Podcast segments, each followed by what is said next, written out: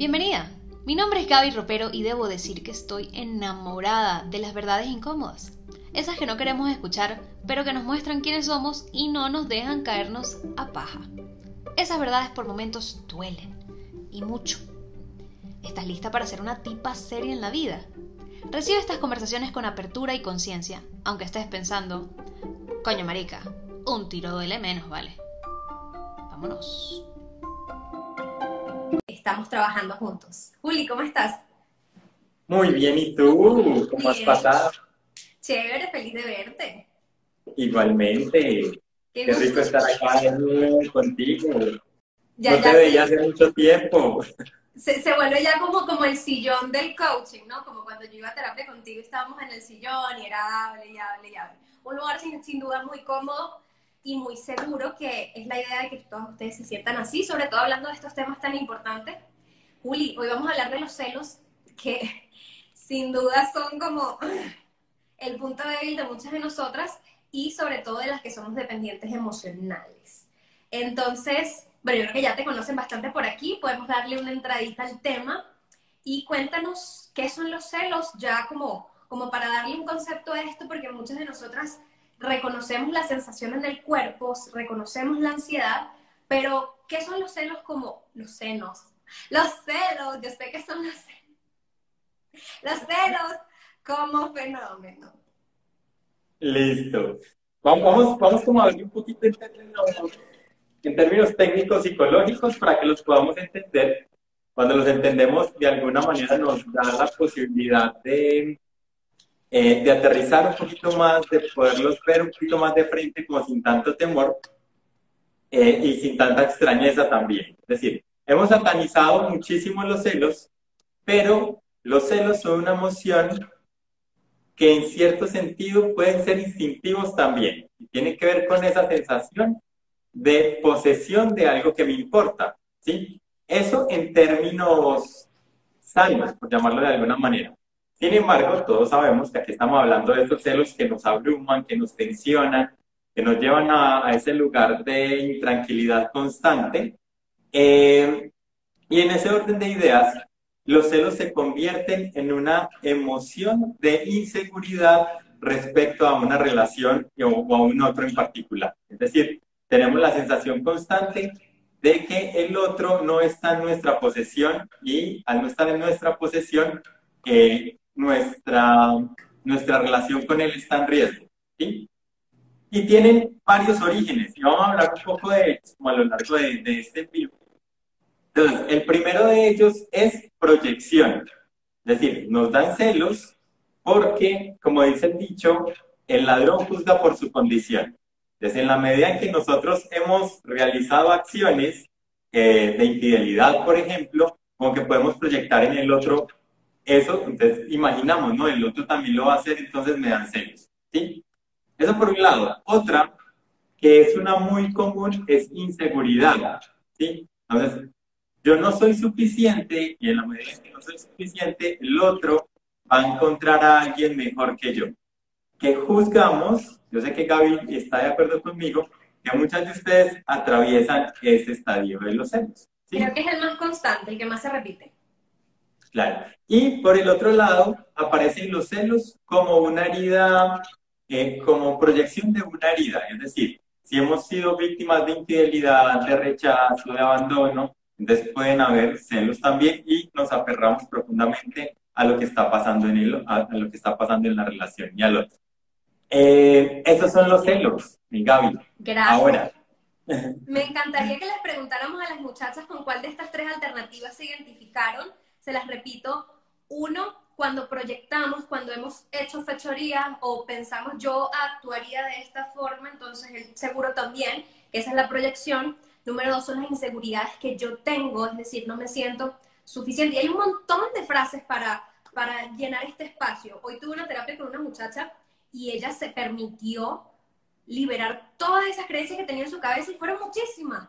Era, no soy bonita, soy bruta, eh, otra persona es es más suficiente, su familia es más exitosa o su familia sí es funcional y la mía no, ella sí sabe hablar el idioma porque ella vivía pues en el extranjero, ella sí sabe hablar el idioma y yo no, ella sí tiene amigos y yo no, un montón de cosas de ella sí y yo no que me hacen sentir insuficiente. Entonces es súper, súper importante que ustedes tengan esa lista a la mano, que la trabajen porque esas son cosas que no te está diciendo tu pareja, sino que te las estás diciendo tú porque tú piensas eso de ti. Entonces, por allí, esa es la número dos. Y la número tres es cuando ya he sufrido una herida y tengo miedo de volverla a sufrir, que es cuando ya me han sido infiel, ya me han traicionado, ya me han mentido, entonces no quiero que me vuelva a pasar. ¿Qué números, con qué números se identifica? Por acá dicen todas. Eh, dos y tres nos van contando por ahí. Algo que me encanta, Juli, que mencionaste es que los celos eh, son parte de nuestro instinto y tenemos que entender que van a estar presentes. O sea, es imposible librarlos por completo, igual que el miedo, porque es instintivo. Los celos vienen del miedo, si no puedo quitarme el miedo, pues obviamente no me va a poder quitar los celos por completo. Hello. Y el ejemplo más impresionante, más básico, me lo dan a mí siempre los bebés, porque yo digo, ese bebé no está contaminado todavía. Y el bebé, tú le quitas a su mamá de los brazos y se emputa. Le quitas el chupón y se enfurece o sea, es como que esto es mío, en términos de propiedad del bebé, el chamito está claro en lo claro de lo que le pertenece. Y no, no mira si es un objeto o si es una persona, porque su mamá es suya y no me la toques. Entonces, desde allí, eh, muchas veces decimos, las personas no son nuestra propiedad y no sé qué. Entiendan que sentiremos celos en tanto eso o esa persona nos importe. ¿Ok?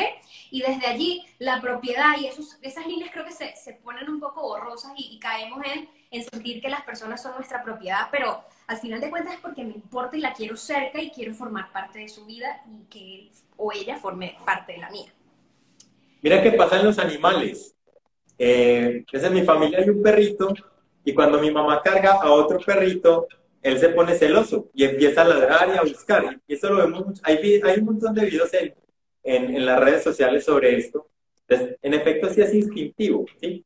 Ahora... Te quedaste pegado. Bueno, yo me imagino, dígame si yo me quedé pegada también y soy la única que está hablando aquí. Dígame, please, si estamos todos pegados o soy yo o es él. Nadie dice nada. Bueno, yo creo que no estoy pegada y voy a seguir hablando para rescatar el live, ¿ok? Entonces, a pesar de que son instintivos, que creo que es lo que Julián venía a decir, tenemos que encontrar la línea importante, la línea delgada en la que eso, donde pasamos, pasamos el límite de invadir el espacio del otro y de coaccionar y de quitarle y de limitarle la libertad a mi pareja. ¿Ok? Y creo que aquí lo importante para todas nosotras, creo, y, para la gran mayoría, es la relación entre libertad y respeto. Es decir, esta persona desde su libertad va a ser capaz de respetarme, va a ser capaz de respetar mi relación. Entonces le doy esa libertad, le permito esa libertad con el riesgo de que no me respete. Creo que esa es la gran pregunta, ¿no? Y, y justo hoy en terapia estábamos trabajando eso porque muchas veces en nuestras relaciones tenemos muy claro lo que es el respeto y, mi pareja puede, puede respetarme y tener el mismo concepto de respeto que yo, pero esa libertad que le otorgo viene siendo un riesgo. Y los riesgos son parte de las relaciones, ¿ok? Juli ya volvió. This is so awkward.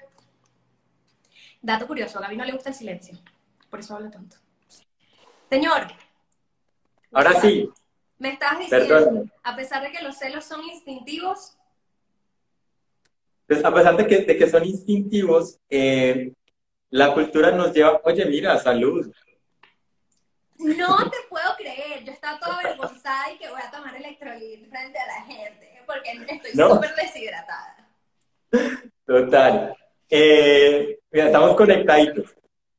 Entonces, la, cultura nos lleva de alguna manera eh, y nuestras vivencias también a vivirlos en un lugar que sí termina siendo traumático, que termina siendo un peso constante. Eh, y tenemos historias, hay, hay, historia, hay una historia cultural en la mujer muy profunda que tiene que ver con la forma en que acontecen las relaciones de pareja desde el lugar de lo femenino, que tiene que ver con la forma o con el, incluso con el machismo, ¿sí? Que hoy día, gracias a Dios, lo estamos desafiando, pero que parte con frases de este, todos los hombres son iguales, ¿sí? estas historias que la mamá nos contaba y decía, mire, usted no se enamore, todos los hombres son iguales, o soportele los cachos porque igual es hombre, entonces los tiene que aguantar. Eh, en fin, toda una cantidad de historias que necesitamos empezar a desafiar a nivel cultural para poder empezarnos a hacer cargo de esto que acontece con los celos. Total, totalmente. Yo estuve hablando eh, en, un post hace unos días, no sé si fue ayer, de esa, esa, esa, tendencia y esa vulnerabilidad que tenemos las mujeres de caer en la dependencia emocional y en el miedo a perder la pareja, que viene siendo parte de la familia de los celos, por un montón de factores, incluido la herida generacional de la infidelidad. Uno, la, la herida del abandono. O sea, que no, y no sé ustedes, pero en mi familia, supongamos que hay 20 mujeres, pues 18 están solas abandonadas por los tipos. O sea, si yo me guío por lo que pasó a mi generación, me estás diciendo, a pesar de que los celos son instintivos. Pues a pesar de que, de que son instintivos, eh, la cultura nos lleva, oye, mira, salud. No te puedo creer, yo estaba toda avergonzada y que voy a tomar electrolit frente a la gente, porque estoy súper deshidratada. Total. Eh, mira, estamos conectaditos. Entonces, la, cultura nos lleva de alguna manera eh, y nuestras vivencias también a vivirlos en un lugar que sí termina siendo traumático, que termina siendo un peso constante. Eh, y tenemos historias, hay, hay, historia, hay una historia cultural en la mujer muy profunda que tiene que ver con la forma en que acontecen las relaciones de pareja desde el lugar de lo femenino, que tiene que ver con la forma o con el, incluso con el machismo, ¿sí? que hoy día, gracias a Dios, lo estamos desafiando, pero que parte con frases de este, todos los hombres son iguales, ¿sí? estas historias que la mamá nos contaba y decía, mire, usted no se enamore, todos los hombres son iguales, o soportele los cachos porque igual es hombre, entonces los tiene que aguantar. Eh, en fin, toda una cantidad de historias que necesitamos empezar a desafiar a nivel cultural para poder empezarnos a hacer cargo de esto que acontece con los celos. Total, totalmente. Yo estuve hablando eh, en, un post hace unos días, no sé si fue ayer, de esa, esa, esa, tendencia y esa vulnerabilidad que tenemos las mujeres de caer en la dependencia emocional y en el miedo a perder la pareja, que viene siendo parte de la familia de los celos, por un montón de factores, incluido la herida generacional de la infidelidad. Uno, la, la herida del abandono. O sea, que no, y no sé ustedes, pero en mi familia, supongamos que hay 20 mujeres, pues 18 están solas abandonadas por los tipos. O sea, si yo me guío por lo que pasó a mi generación anterior, la cagada, la mamá de las cagadas, luego la naturalización de la infidelidad, como que eso es algo inevitable, como que es cuestión de tiempo, como que eso le pasa a todo el mundo, eso es parte de las relaciones, los hombres piensan con el pipí, usted, usted no se puede, más bien cuide lo mija, cuide lo que tiene, porque ese, ah, porque es típico, ese es muy buen hombre, chica, lo que pasa es que, bueno, los hombres son así, pero él es muy buen hombre, no pierda un buen hombre por eso. O sea, grave. El machismo. Al final también el ataque a la mujer en cuanto a las exigencias en términos de belleza, ¿no? Como ese, eres suficiente en tanto te ves de esta forma, eres suficiente en tanto eres y cumples este rol en la casa. Eres suficiente si te portas bien, si lo complaces sexualmente, eres suficiente en un montón de cosas y nos enseñan a compararnos porque la sociedad nos compara. Eso es algo que es una industria que hace demasiado maldito dinero. Si yo no comparo dos mujeres, no le puedo decir a una que tiene la piel fea y venderle un montón de crema.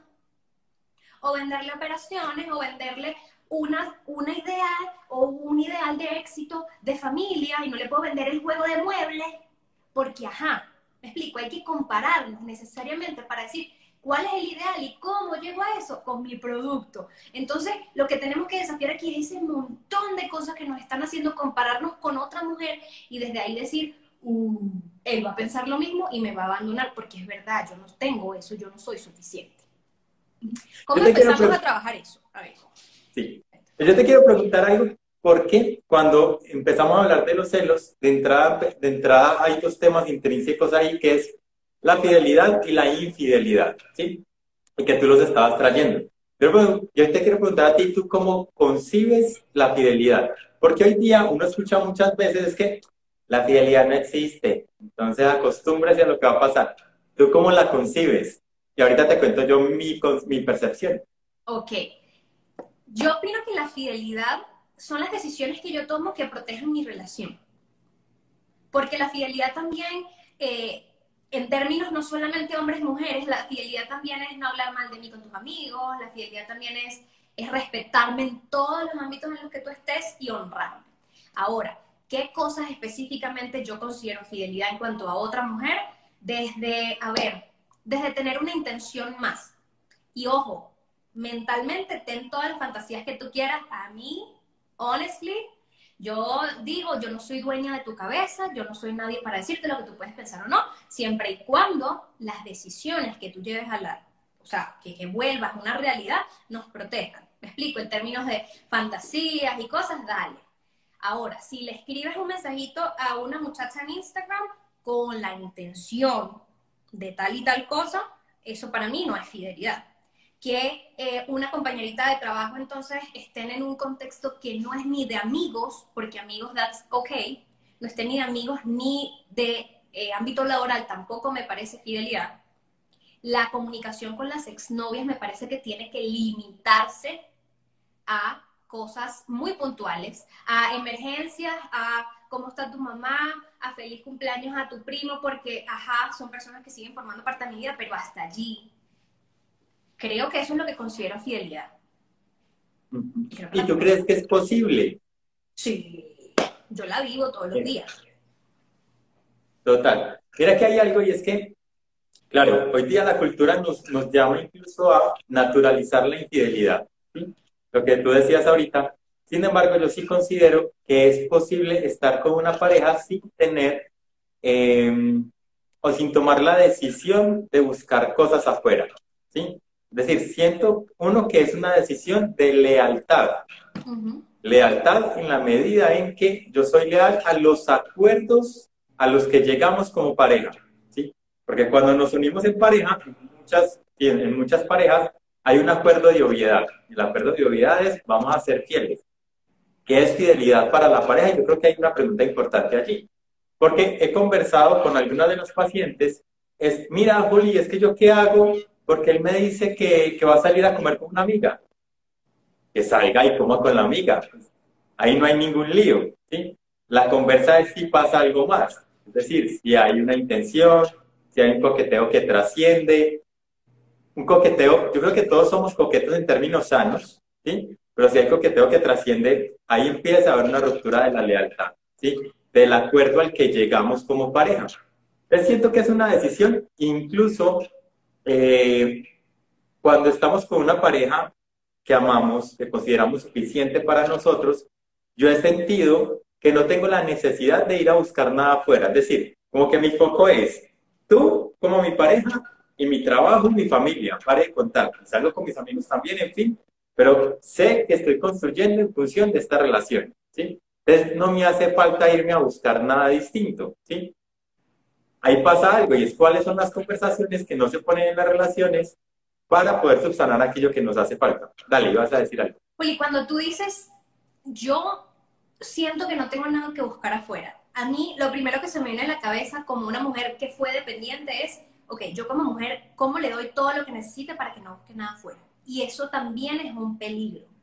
Me explico, porque cuando nosotros les damos eh, eh, esas, esos buenos hábitos para tener una buena relación, yo pienso que hay un porcentaje de ustedes, como lo fui yo, que dice, ah, si ellos cuando están contentos no buscan nada afuera, entonces ¿cómo hago que esté contento?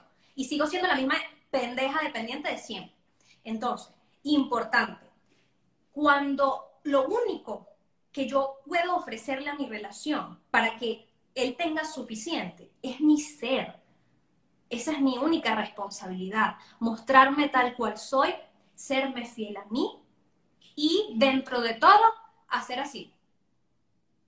Ojalá eso a él le guste y piense que es suficiente, pero mi rey para mí lo es. Y esa es mi única mi única responsabilidad dentro de la relación. No se vuelvan locas entonces a decir, voy a ser la más sádica en la cama para que él se sienta satisfecho y no busque nada afuera. Ah, porque entonces busco afuera porque conmigo no fue suficiente. Volvemos a caer en el tema. Entonces, Juli, ¿cómo nosotros combatimos esa necesidad de volvernos suficientes para él y olvidarnos que, la suficiencia no la mide el de afuera, sino que la mido yo? Miren, voy a dar un dato. Y es que, y ese dato es súper importante. Y es que el hombre que es infiel y que tiene la necesidad de buscar cosas afuera es porque no tiene un piso sólido en sí mismo. Es porque no está consolidado en sí mismo. Por lo tanto, la responsabilidad no es tuya, mujer, de satisfacerlo completamente, sino que está en él. Es decir, si yo tengo piso, si sé lo que, pues si tengo claridad, si no tengo vacíos en mí, si no tengo heridas en mí, ¿qué necesidad tengo yo de ir a buscar llenarlas con un par de tetas, un culo de qué forma? O de si quiero algo más, no terminar una relación sanamente, sino acudir a la infidelidad. Completamente, completamente. Yo creo que yo he pasado por, por todos los estadios y aquí les suelto chismes como hombre para que, para que tengamos claro cómo, cómo funciona la cabeza de nosotros. Em, nosotros atravesamos, y creo que no solo los hombres, sino en general los seres humanos, atravesamos estadios de descubrimiento. Entonces, yo en mi juventud fui infiel, pero juzgaba que era porque no tenía la madurez de decir, mira, yo estoy en una etapa de exploración, no me voy a meter en una relación, por lo tanto, pues voy a hacer lo que quiera con, con mi cuerpo y no voy a afectar a nadie no tuve esa responsabilidad y por lo tanto llegué a afectar a las personas con las que estaba en ese momento. Dos, atravesé también el momento de estar muy enamorado de una relación y llegó el momento en que yo dije, oye, al parecer yo quiero algo más eh, y creo que, que, ese algo más hace parte de nuevo en estadio de exploración, entonces voy a terminar la relación de pareja. Y la terminé y dije, mira, yo no quiero serte infiel, quiero respetar completamente lo que tú me has entregado porque al parecer quiero algo más. Entonces tomé esa decisión. Y también estaba en el lugar de, ya estoy consolidado, ya tengo claro qué es lo que quiero en la vida, no necesito buscar que alguien me, lo, me llene vacíos porque pues, no los tengo. Entonces, el foco eres tú y el foco es mi trabajo y mi familia. Pare de contar, ¿sí? Entonces, en ese orden de ideas es importante entender que mucha de la responsabilidad de la fidelidad, niñas, no es de ustedes, no es de ustedes. Porque tú te puedes voltear de para abajo, te puedes hacer tetas, culo, te puedes eh, hacer X cantidad de piruetas, puedes leerte N cantidad de libros, puedes hacer tres mil cosas, pero si el hombre no es suficiente para sí mismo, él mismo, para sí mismo, va a ser muy complejo, ahí no va a acontecer, ¿sí? Y vas a estar buscando tú sanar una herida que es responsabilidad del otro y lo peor es que te, quieren al final convencer de que el problema sí eras tú. Yo creo que esa, esa dignidad la tenemos que tener muy clara y todos estos conceptos tienen que estar muy... Perdón, estoy cargando el celular. En caso de que se dé, que la persona me, me quiere echar el muerto y dice, no, es que tú, tú peleas mucho, tú y por eso yo, no sé qué, porque típico. A ver, sin duda, a ver, no, no voy a decir sin duda, pero algo que suma a, que la persona busque cosas afuera es que no sepa lidiar con los problemas que están en la relación. Y los problemas existen y en los problemas somos corresponsables, pero hasta ahí llega nuestra corresponsabilidad. Hasta el manejo de los problemas, la decisión al final de la infidelidad es una, es una mm, consecuencia que está asumiendo la otra persona. Y eso es importante, saber hasta dónde llega mi responsabilidad para no como dice Juli, luego llevarme esa herida a mi próxima relación y ser una celópata ahora a futuro. Porque me echaron la culpa de que yo no, yo no cuidé mi relación, entonces ahora la voy a cuidar al 100, al 1000, a lo que sea. Y mira, a mí me gusta mucho una metáfora del sistema de seguridad en el mundo, porque en todos los países hay alcabalas o hay, no sé cómo se dice en Colombia, retenes. Y listo, o sea, hacen movimientos de policía y cada siete cuadras hay una estación de policía, supongamos, tal. Quiere decir que la seguridad está allí, el sistema de seguridad está allí para atender cuando algo pase. Pero no tenemos todos los seres humanos un policía personal que nos persiga. Porque imagínate que tú seas un policía y te toque un viejito. Coño de la madre, te vas a ladillar toda la vida, porque no tiene sentido. Listo, si te toca un ladrón, pues probablemente, verga, vas a tener trabajo. Pero no es la idea. Y si así no funcionan las cosas en el mundo real, porque no es sostenible tener todo un policía personal, entonces, ¿cómo puedo trasladar yo ese sistema, que funciona para bien o para mal, whatever, a mi relación y decir, y yo, yo cuando encontré esa similitud dije, perfecto, yo voy a hacer toques técnicos cuando haya que hacerlo. Y si veo a alguien que está caminando raro, como policía le digo, ciudadano, documento, ah, todo está bien, siga adelante. Ese toque técnico es lo único que yo decido hacer en mi relación para asegurar que nada esté pasando. Más allá de allí, no me voy a convertir en la policía que persigue a un ciudadano. Porque ese ciudadano lo va a hacer, si quiere o no, pero cuando quiera o no. Pero cuando no lo quiera hacer, igual yo estoy ahí pegada, igual yo estoy jodiéndome la vida, igual yo no estoy durmiendo, igual yo estoy imaginándome, creándome teorías conspirativas de para dónde va, de con quién está, y yo soy la que estoy sacrificando mi vida, mi rey. Y mi vida vale mucho, mi tranquilidad vale mucho, mi salud mental vale mucho, mi disfrute vale mucho, como para gastarlo persiguiendo a un tipo. Completamente. Mira que hay algo que, es importante que tengamos en cuenta un, poquito en relación a los cómo. Recuerden que los celos vienen acompañados de una emoción de ansiedad. ¿sí? Es decir, él dijo que iba a salir con sus amigos, me da ansiedad porque no puedo controlar el entorno en el que está, entonces busco controlarlo. ¿sí? Entonces le digo, oye, mándame un, una selfie o, o, hagamos una videollamada y buscamos excusas. Ay, quiero verte, venía, hagamos una videollamada. Eh... O te metes en las historias de los amigos a ver si pusieron el location. Sí, total, total. Empiezan a acontecer muchas cosas desde allí. Entonces tenemos que tener claro cómo funciona la ansiedad, ¿sí? Y la ansiedad funciona en una curva ascendente, es decir, a mayor exposición al fenómeno o al estímulo que nos genera ansiedad durante mayor cantidad de tiempo, más ansiedad nos va a dar. Un ejemplo. Hagamos de cuenta que Gaby, ¿a, qué animal le tienes mucho miedo tú? Uh, a los sapos, perdón, pero... A los sapos. Listo. Entonces hagamos de cuenta que yo en este momento te muestro un dibujo de un sapo y tú dices, ah", y, me da, te da como escasor. Y te lo quito y ya se te quita la ansiedad. Pero digamos que yo te pongo un sapo dos metros al lado de donde tú estás. Uy, grave. ¿Qué te empieza a generar a ti? Los deditos de los pies se me amarraron así. Listo. Entonces hagamos de cuenta, para que lo pongamos más tenso, que te pongo el sapo en los pies encima de los pies. Y te dejo el sapo ahí dos minutos. No, el ¿Qué pasa? ¿Qué pasa si te dejo amarrada con el sapo 10 minutos?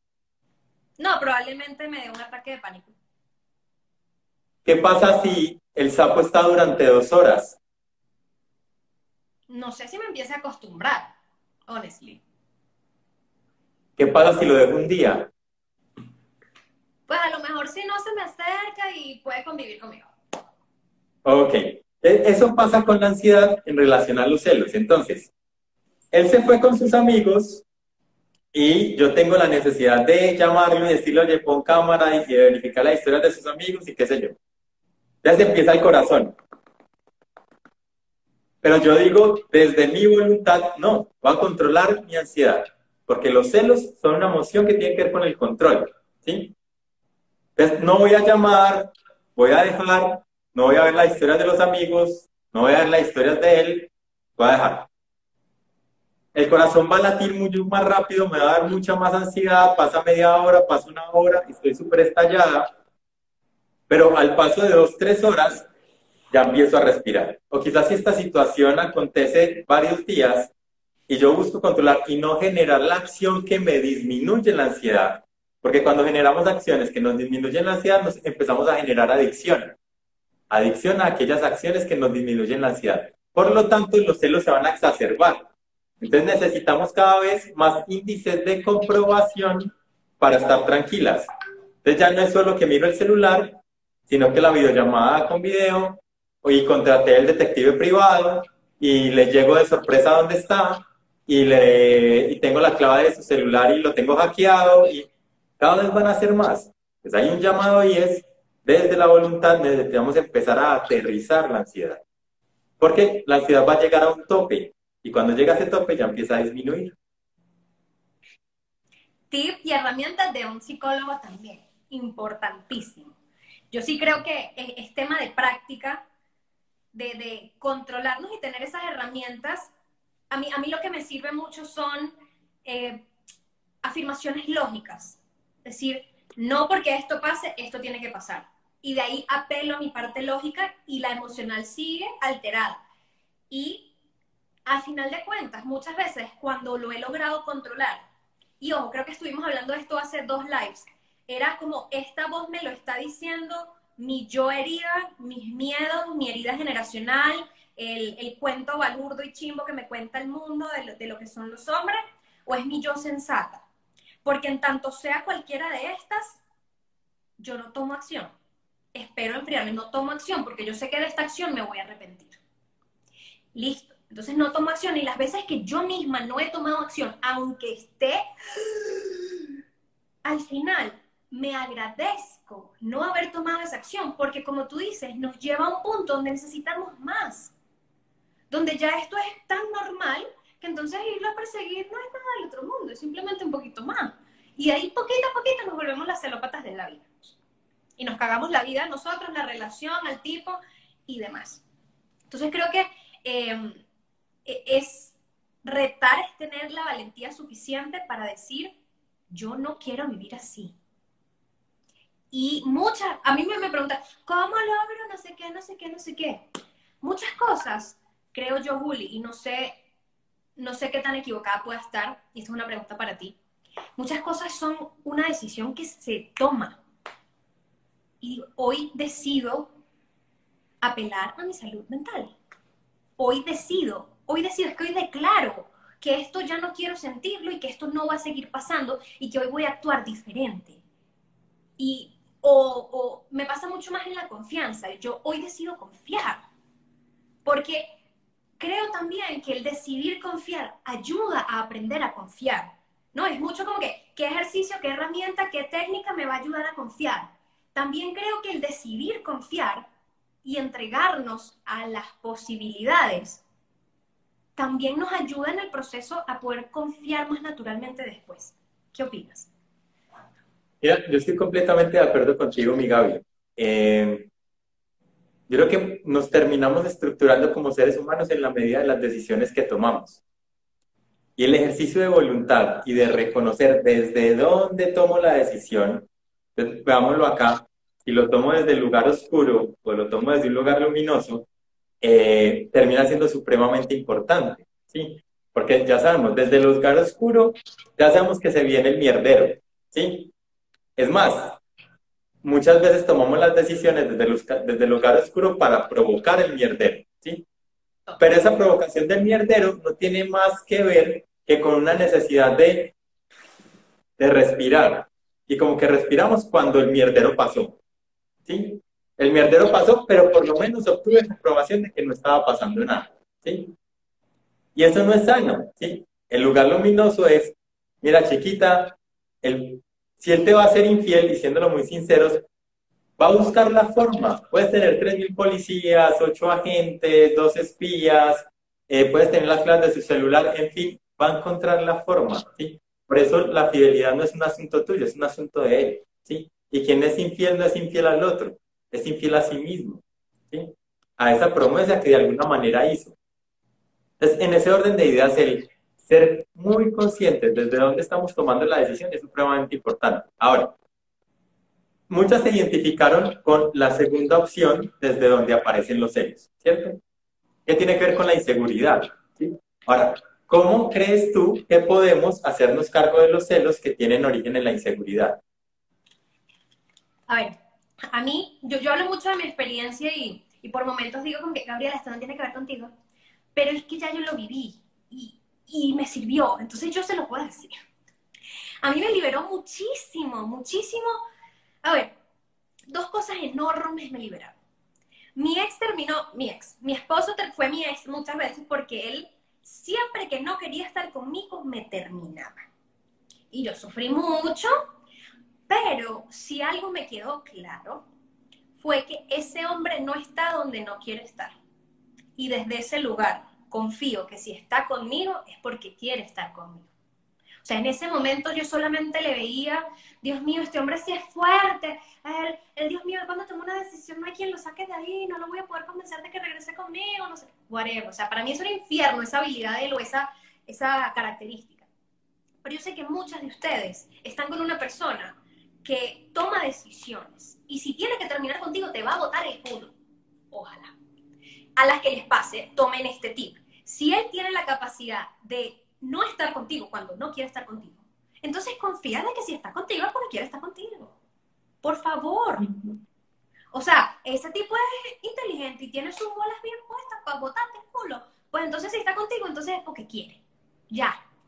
Eso me libró muchísimo, porque Diego es una persona que toma decisiones para su beneficio. Eso por ahí. Y segundo, eh, no sé si lo escuché primeramente de ti, porque también te lo he escuchado a ti, el siempre hay alguien mejor. Eso me liberó tanto. O sea, no, mi reina, ¿sabes qué? Yo no voy a competir con nadie porque siempre voy, siempre va a haber alguien más, más que yo en todo. Más bonita, más inteligente, más cómica, más no sé qué. Y esas personas siempre han existido siempre van a existir. Y me voy a la parte del pasado, porque uno piensa para futuro, me lo va a quitar otra que aparezca de repente. Pero no pensamos en que nuestra pareja ya se ha topado con mujeres mejores que nosotras. Miles de veces. Una más bonita, una más inteligente, o una más bonita e inteligente, una con una familia funcional, y la tuya está vuelta a mierda y por eso estás loca. Ajá, ya él conoció a una mujer que tenía su familia bien puestecita y ya la conoció, y ya conoció a alguien cómico, y ya conoció a alguien ambiciosa, y ya conoció a alguien que te supera en muchas cosas. Y te eligió a ti. Porque aunque tú no lo veas, que es tu trabajo verlo, hello, pero bueno, aunque tú no lo veas, tú tienes cosas que todas esas mujeres carecen, o una combinación de cosas que no es la misma combinación que tienen las otras muchachas. Entonces confía en que ese hombre tiene cuatro dedos de frente para reconocer mujeres valiosísimas eh, dentro de las cuales estás tú y dentro de ese grupo selecto hizo así, con ella quiero estar. Y creerle, joder. ¿Por qué tú estás con un tipo tan bruto entonces que él no va a tomar una buena decisión? estando contigo? ¿Acaso te está haciendo un favor? ¿Acaso tú le rogaste porque estuviera contigo? ¿Acaso él está todos los días y que, ah, no quiero estar aquí? No, ese hombre está ahí porque lo disfruta de cierta forma, porque le satisface porque se siente feliz. Entonces, dale la decisión que tomó, respétasela y no se la cuestiones tú. O sea, si alguien va a estar en tu contra, no seas tú. Si alguien va a jugar para el otro equipo, no seas tú. Esas dos cosas a mí me liberaron un montón. Aquí viene una pregunta fundamental para todas, y en este mismo orden de ideas que Gaby lo pone, y es, tú estarías contigo misma. Es decir, si tú, si tú fueses un hombre y te vieses a ti, tú estarías contigo misma. Y, alejemos incluso la, de la actuación al, a tu pareja. ¿sí? Y mírate tú de frente y, pregúntate, ven, yo soy tan valiosa para mí que yo sería capaz de estar conmigo misma. Eh, y creo que, que esa pregunta nos, nos pone en un lugar donde nos evaluamos a nosotros mismos. Yo hoy día cuando me veo, yo digo, Marica, si, si yo fuera vieja o, gay, a puto huevo yo votaría todo por mí. ¿sí? Me encanta. Y, perdón, perdón ser tan egocéntrico en ese sentido, pero claro, yo soy completamente consciente de lo que soy, de lo que valgo, de lo que hago, de lo que soy como ser humano, más allá de lo que hago y de lo que tengo, ¿sí? Que hago muchas cosas sin duda, es decir, yo soy de los tipos que, que se levanta y te hace el desayuno, que te cocina, que te toca una canción en la guitarra, que te escribe un poema, eh, en fin, un montón de cosas, pero más allá de eso, tengo claridad de quién soy en términos de la construcción de los valores desde donde se construyó el ser que es Julián Velázquez. Y eso es a mí lo que realmente me da el valor. ¿sí? si tú no te lo has preguntado, yo creo que es importante que te lo empieces a preguntar porque eso de alguna manera nos empieza a dar un soporte de seguridad.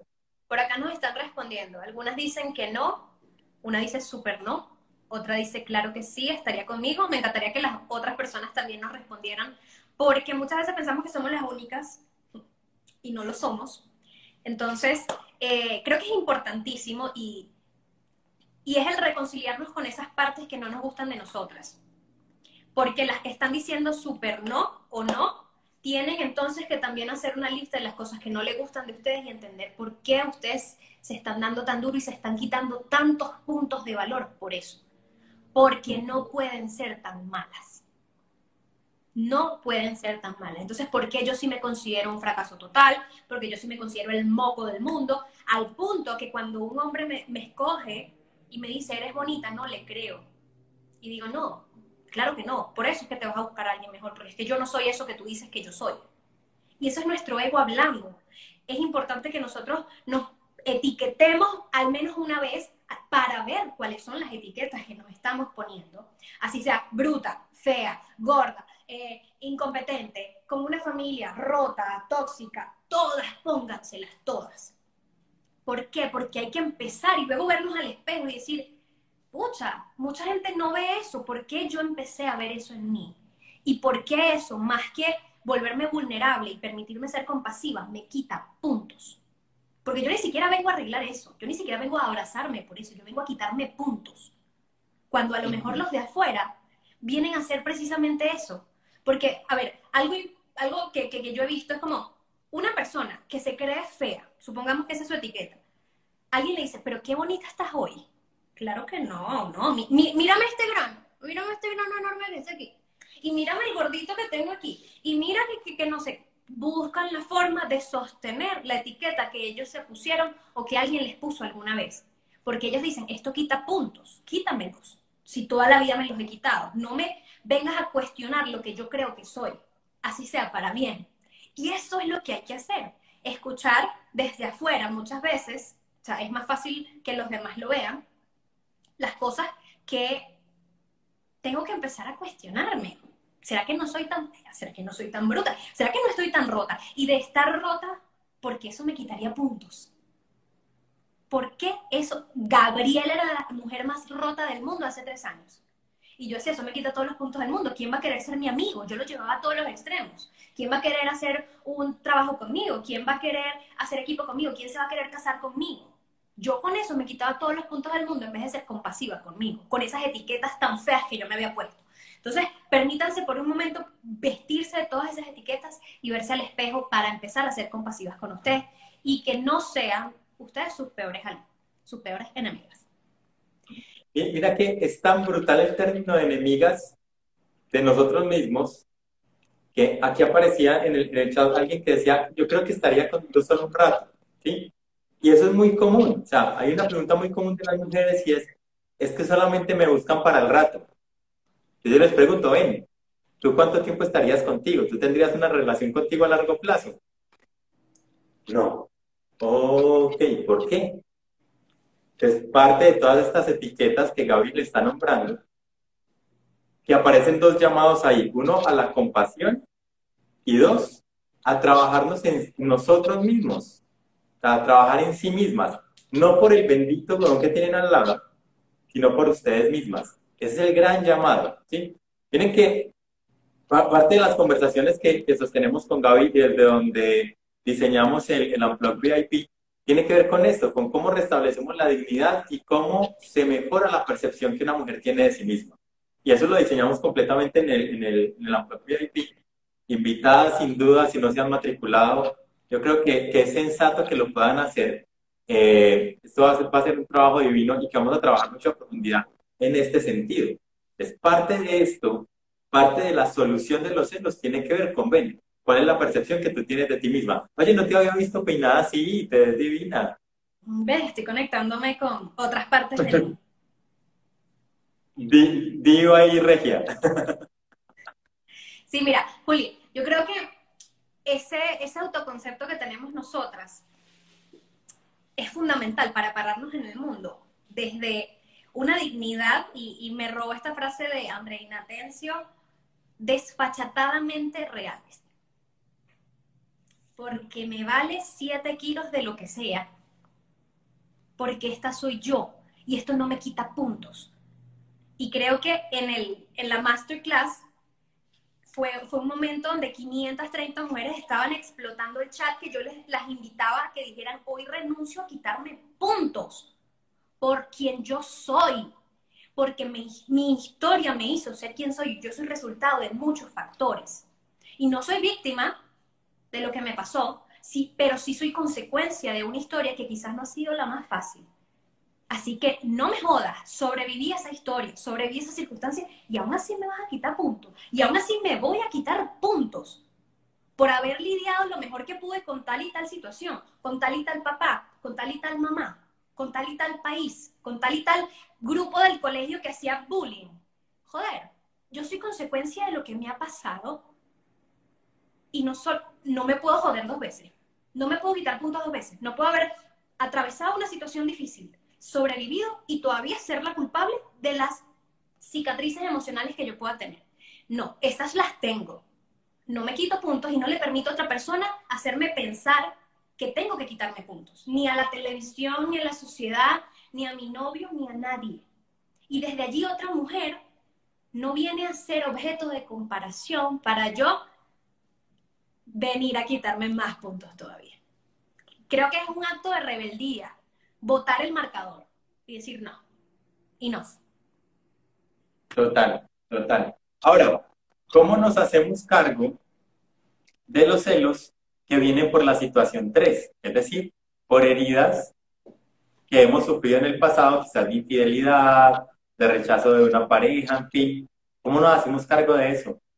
Yo creo que reconociéndonos como víctimas en un principio, porque muchas veces nos echamos la culpa de lo que salió mal o de que no, no presté suficiente atención o no vi las banderas rojas o me, me dejé joder. Y primero, para ser victoriosas y para ser sobrevivientes, tenemos que reconocernos víctimas. Yo no fui la culpable de esa decisión que tomó esa persona. Desde allí soy víctima de su abuso y desde ese lugar de víctima me levanto con dignidad para defender mi lugar en el mundo. Y sin duda, tener un criterio que me permita protegerme para que eso no vuelva a pasar, pero si no me reconozco víctima, sino parte de la, culpable, voy a decir, ah, lo que no hice bien aquí, voy a hacerlo aquí, el triple. Entonces aquí voy a vigilar más, aquí voy a ser más cuaima, aquí voy a ser más perseguidora, aquí voy a estar más atenta. No, ese no fue el problema. Eso no, ahí no hay nada que corregir, ahí no hay nada que subirle el volumen. A esa locura no hay que subirle el volumen. Fuiste víctima. De ahí levántate con dignidad de decir, yo no me merecía eso, ni me lo merezco a futuro, pero no llevo a mi próxima relación a la defensiva. Porque atravesé, creo yo, el ciclo de la víctima que, que sana. Quien no se reconoce víctima no sana porque no hay nada que sanar, porque no la jodieron, sino ella fue la pendeja que se dejó joder.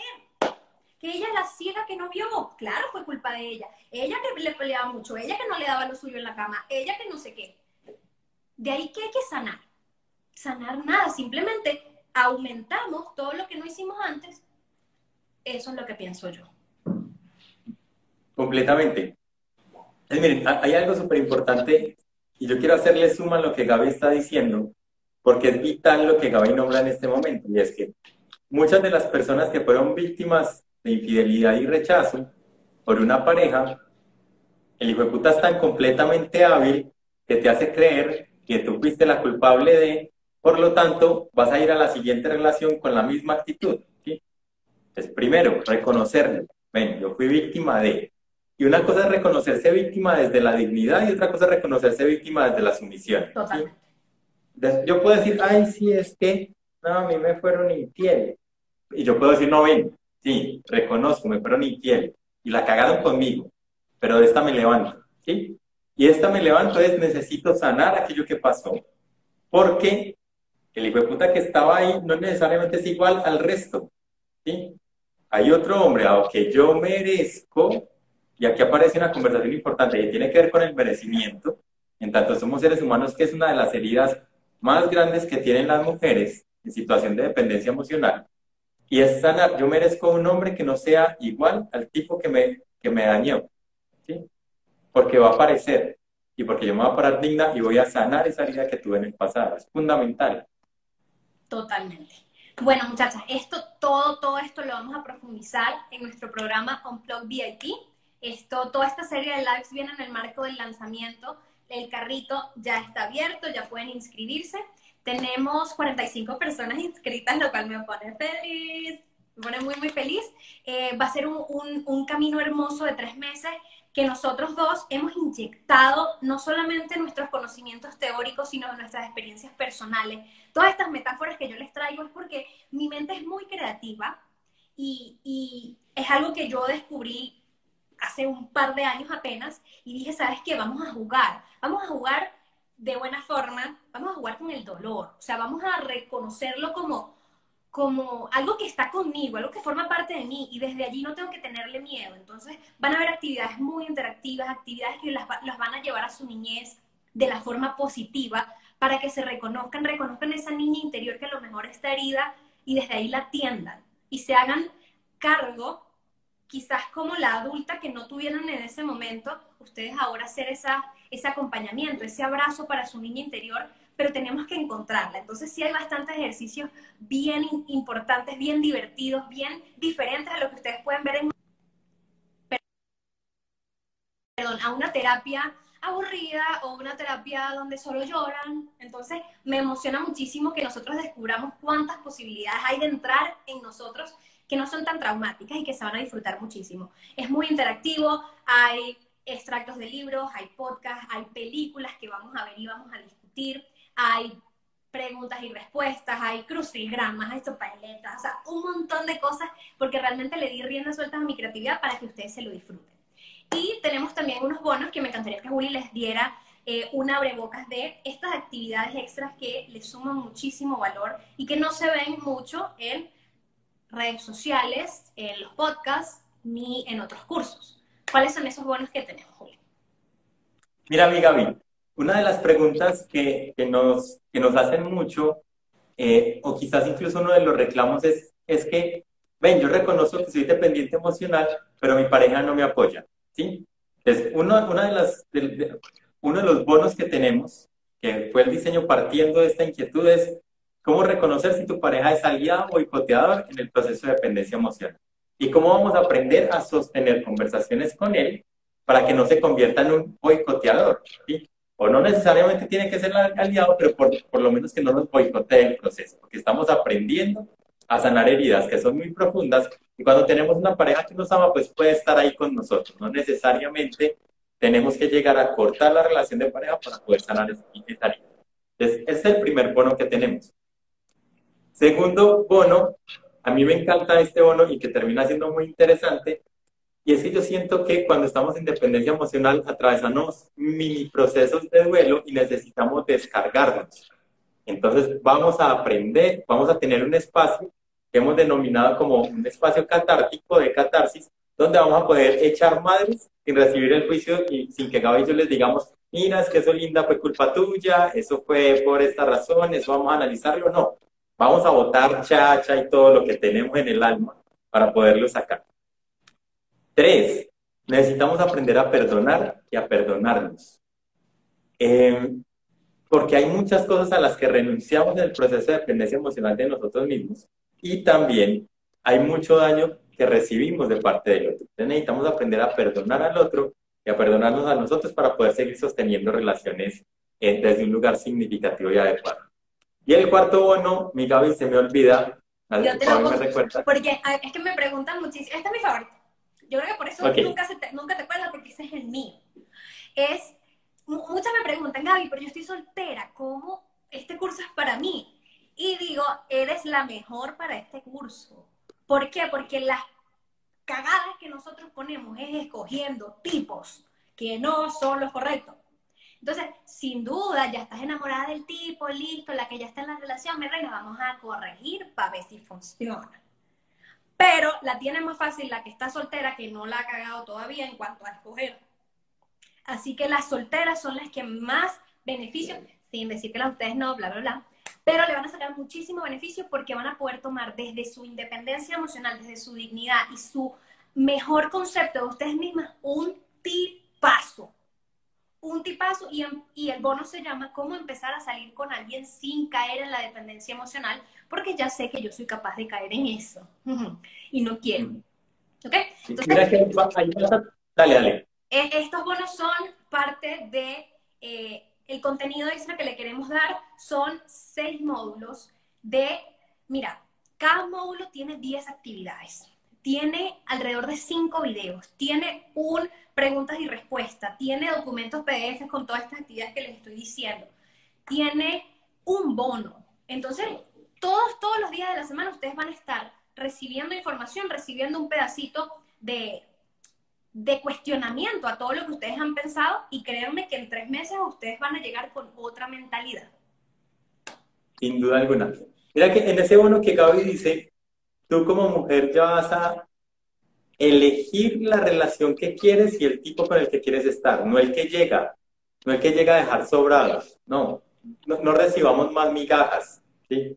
Vas a tener toda la capacidad de un lugar digno de decir, mira, yo quiero estar con un tipo de esta forma. Y esa, y, esa va a ser la relación que vas a construir, entonces es súper importante que lo hagas así. Aquí hay una pregunta que dice, si siento culpa de dejar a mi pareja, ¿cómo debo actuar? Ahí también hay una relación de dependencia, pero una dependencia desde la salvadora. Y es probable que no sea la única vez que te ha pasado, sino que ya hayan habido momentos repetitivos y que si no sanas ahora, se vaya a repetir en el futuro. Sana completamente esta relación de, dependencia desde la salvadora. Lo puedes hacer dentro del programa eh, VIP lo vamos a trabajar o lo puedes hacer en otro lugar, pero es un llamado significativo para que lo puedas lograr. Ok, por aquí me hacen una pregunta y es donde me registro para el curso. Ustedes pueden ir a mis historias y pueden deslizar porque hoy les dejé toda la información. También pueden ir al link de nuestras biografías y ahí van a encontrar el link para inscribirse. E insisto, es un, es un material de tres meses, es, una, es, un, es un curso que realmente favorece que el cambio sea profundo y sostenible en el tiempo. Esto no es un fin de semana donde te vamos a decir, ni es una masterclass de dos horas, estos son tres jodidos meses que realmente sí pueden asegurar que tú te conviertas en otra mujer. Entonces, em, toda la información está allí. El precio del, del, programa es de 197 dólares, pero no se asusten porque todos hemos estado allí y necesitamos facilidades de pago porque, ajá, yo también las necesité. Cuando yo hice mi certificación con Julián, yo pagué mi, mi certificación en un periodo enorme. Incluso después de terminar el curso, seguí pagando. Y dije, denme mi diploma, por favor. Ya terminé de pagar porque precisamente nosotros entendemos, entendemos que esto es necesario, pero que la vida no siempre nos ayuda y las circunstancias no siempre nos ayudan y por eso nosotros queremos ayudar y queremos que esto llegue a las personas que de verdad lo necesitan. Y lamento decirlo, pero las personas más dependientes emocionales son las que han recibido menos educación emocional, que probablemente son las que lo han tenido más jodido en la vida, que probablemente son las que no tienen. Sorry, hay que ponerlo así. Por eso nosotros les estamos dando estas facilidades y son cuotas de 70 dólares al mes. Si ustedes lo ponen en términos de días, son alrededor de 3.5 o 2.5 2.5 dólares al día. 2.5 dólares al día. Más te gastas tú en Shane pidiendo ropa. Y sé que es así porque yo también he tomado decisiones estúpidas de ir a comprar ropa en vez de ir para terapia. Hasta que aprendí. Entonces, vayan a nuestro link, ahí les va a decir en, el momento de pago cuántas cuotas quieren, quieren en cuántas cuotas quieren pagar, está una, dos o tres. Y bueno, creo que les hemos dado todos los beneficios y ustedes tienen muy claras todas las razones por las que deberían hacer un curso como este. Niñas, nos encantaría verlas adentro. Gaby, gracias como siempre. Las queremos también muchísimo. Yo creo que estos espacios me los disfruto un montón. Yo sé que tú también. Eh, y esperamos que puedan estar dentro del programa que va a ser fantástico. Empezamos el 14. Así que mucho cuidado, que nos vamos a ir con toda por esto que va a pasar. Vale, Juli, rico tenerte aquí, rico tenerte en el programa y aportándole tanto contenido a estas muchachas por todos estos medios porque estamos bombardeándolas. Así que aprovechen también esta oferta que les tenemos. Nos estamos viendo. Un besito, Juli. Love you. Bye.